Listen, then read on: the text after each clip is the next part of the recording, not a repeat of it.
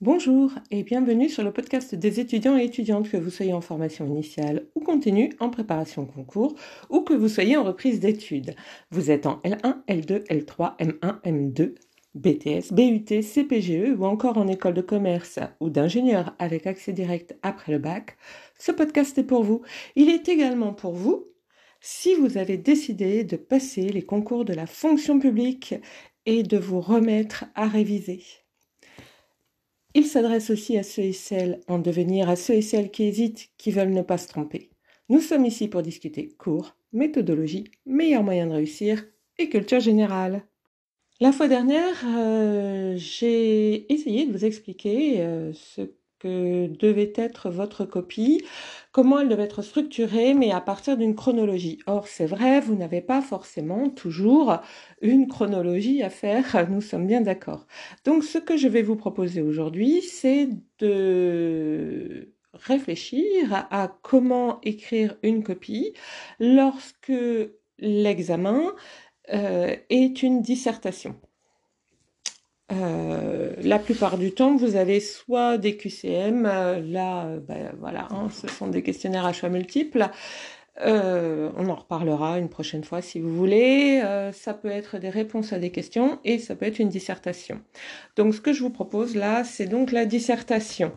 J'en ai pris une que j'ai proposée, comme ça c'est plus simple et c'est plus logique et vous verrez bien enfin, je peux prendre des exemples en fait réels et vous montrer que par conséquent, c'est pas forcément aussi facile qu'on le croit.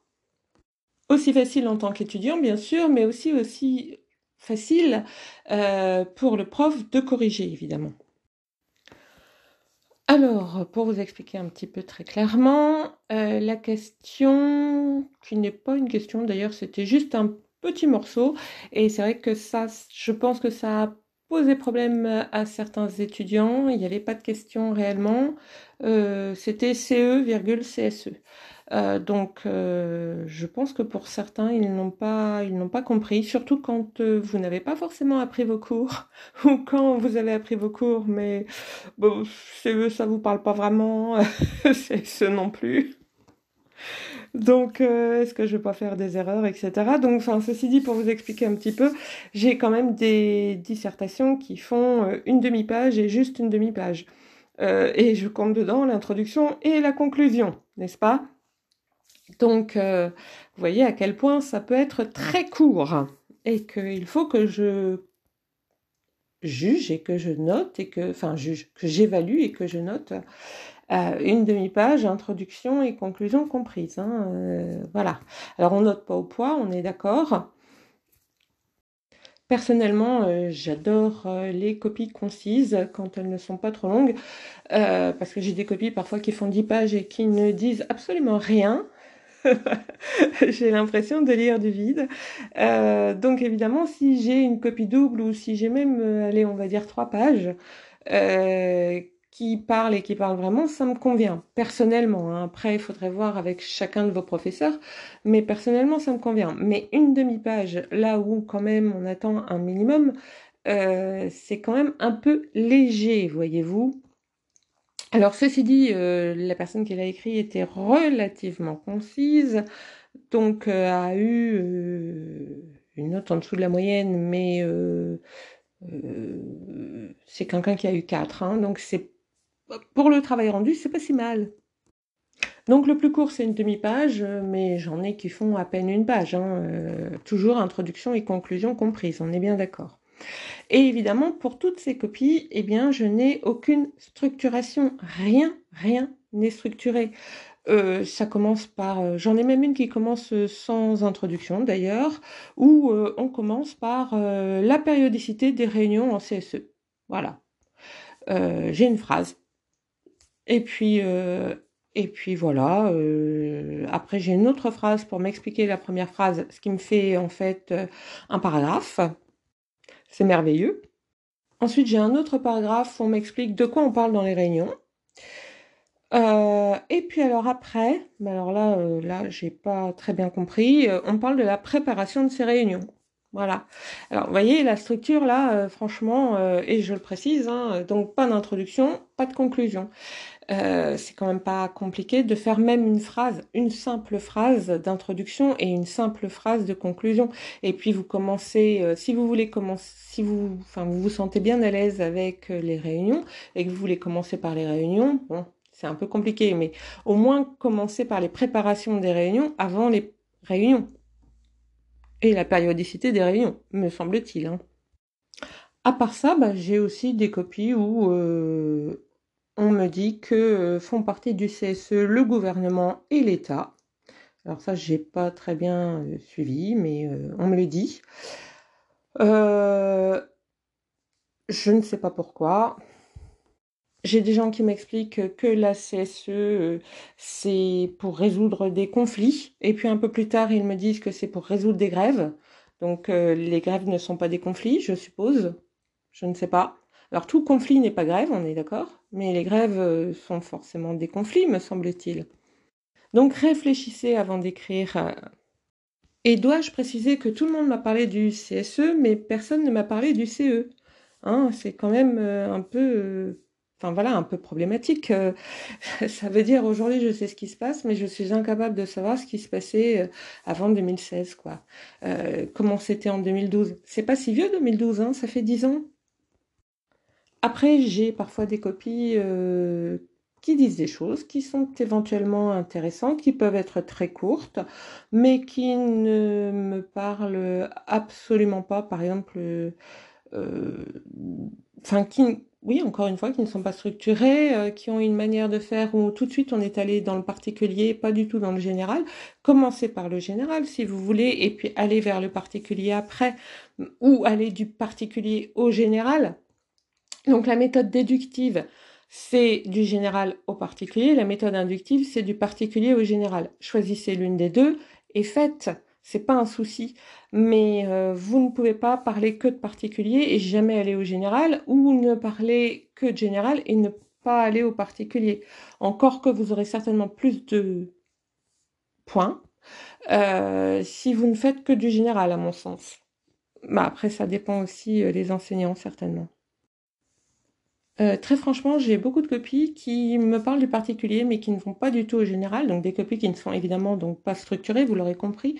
Mais en plus, on peut se demander s'ils ont réellement compris euh, les différences entre le CE et le CSE, et on peut se demander aussi euh, si dans leur tête c'est bien structuré et si chaque chose est à sa place. Est-ce si votre cerveau était une commode, est-ce que chaque chose est dans le bon tiroir? Et puis surtout, euh, bah, soyez précis, quoi. Alors, comme je disais, on peut être concis. On peut euh, faire vite et bien et avoir trois pages et dire en trois pages ce que d'autres ne diront jamais en dix pages. Ça, on l'a déjà dit. Donc, vous pouvez être concis. Mais soyez précis quand vous donnez des dates. Donnez des dates. Quand vous dites euh, il y a des réunions, euh, oui, mais alors, euh, qu'en est-il pour les entreprises de moins de 11 salariés? Qu'en est-il pour des entreprises entre 11 et 49 salariés? Qu'en est-il pour les entreprises de plus de 50 salariés ou de 50 salariés? Euh, Et voilà, dire il y a des réunions, c'est bien trop vague. Alors, j'ai une personne pour laquelle le CE, ça parlait vaguement et ça lui a rappelé le CHSCT. Donc, euh, il m'a donné la date de création du CHSCT d'après lui, euh, sauf que bah, elle n'est pas bonne. Euh, donc, c'est un peu un problème. En revanche, la mission, pourquoi ça a été créé, oui, c'est bon. Mais c'est quand même dommage de ne pas savoir à quelle date ça a été créé si vous le mettez sur votre copie. Vous voyez, ça fait, voilà, ça donne une mauvaise impression. Il y avait plusieurs euh, manières de faire. On pouvait très bien dire avant CSE et donc CE, euh, et donc euh, structurer avec une première partie avant CSE, et puis CSE. Et puis à chaque fois faire des sous-parties avec avantages, inconvénients pour les chaque pour, pour, chaque partie. Donc ça nous faisait deux parties, quatre sous-parties en tout, et c'était parfait, c'était structuré, et il y avait largement de quoi faire en passant du général à chaque fois vers le particulier pour chaque sous-partie et c'était parfait. Mais on aurait très bien pu structurer de façon différente avec les entreprises de moins de 11 salariés, les entreprises de 11 à 49 salariés et les entreprises de 50 salariés et de plus de 50 salariés, je l'ai déjà dit. Et ensuite, structurer autour euh, des, euh, des réunions obligatoires, euh, des informations consultations et éventuellement des demandes des salariés et donc des représentants des salariés. Enfin voilà, il y avait des choses à faire éventuellement et elles ne sont pas forcément faites. Alors il y a des bonnes copies hein, quand même, je vous le dis. quand même, oui. Euh, mais euh, évidemment. Mais hélas, il y en a aussi des mauvaises. Et ça, c'est quand même. Euh, enfin voilà, moi je trouve ça vraiment dommage parce que c'était atteignable. Mais bon, je trouvais déjà que la chronologie, c'était atteignable. Donc bon. sachez que pour moi, si le plan le plus logique c'était CE avantage inconvénient, CSE avantage inconvénient, euh, avoir euh, un plan avec les différentes tailles d'entreprise euh, et puis on va dire à chaque fois les attributions hein, de, donc du CE et puis ou du CSE, ça ne me paraît pas aberrant et j'aurais très bien accepté sans aucun problème. Et pour en avoir discuté avec beaucoup d'autres enseignants, je me rends compte que oui, on pense qu'il y a une manière de faire plus facile, plus évidente, on va dire, mais on n'est pas contre le fait qu'un étudiant ait une autre vision des choses et fasse autrement. Évidemment, et heureusement d'ailleurs, euh, parce que ce serait vraiment dramatique. Donc ça veut dire que vous pouvez présenter une autre structure et avoir de bonnes notes. Euh, ça ne change rien, vous voyez. Ce n'est pas parce que vous êtes... Euh, éloigné de la façon de voir euh, de l'enseignant que forcément c'est mauvais. Euh, en tout cas, ceux que j'ai interrogés, euh, ça, ne semblait pas leur poser problème.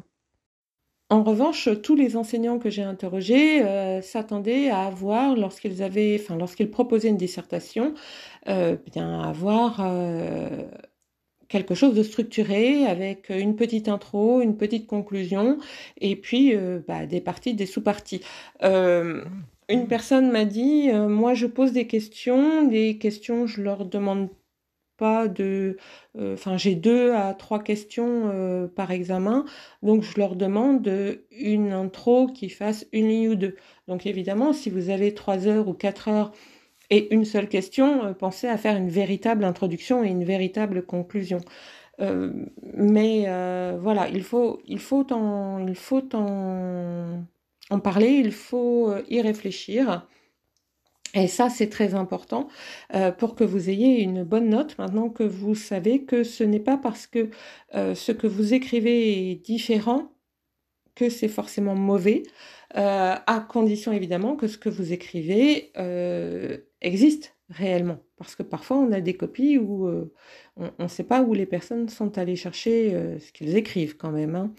Euh, et là, évidemment, on ne peut pas mettre de bonnes notes. Mais si ce que vous dites est bon, si ça fait partie du sujet, même si vous, si vous l'avez structuré différemment, il n'y a pas de raison que ça n'aille pas. Et ça, c'est chouette, non? Vous êtes en train de bâtir votre avenir. Souhaiteriez-vous être ailleurs? En attendant, je vous souhaite bon courage, patience et ténacité.